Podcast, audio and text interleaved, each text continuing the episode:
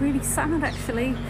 I think he was a remarkable man, incredible courage, in just enormous bravery to go back to Russia, and it's just unspeakable that um, they've murdered him essentially, the Putin regime.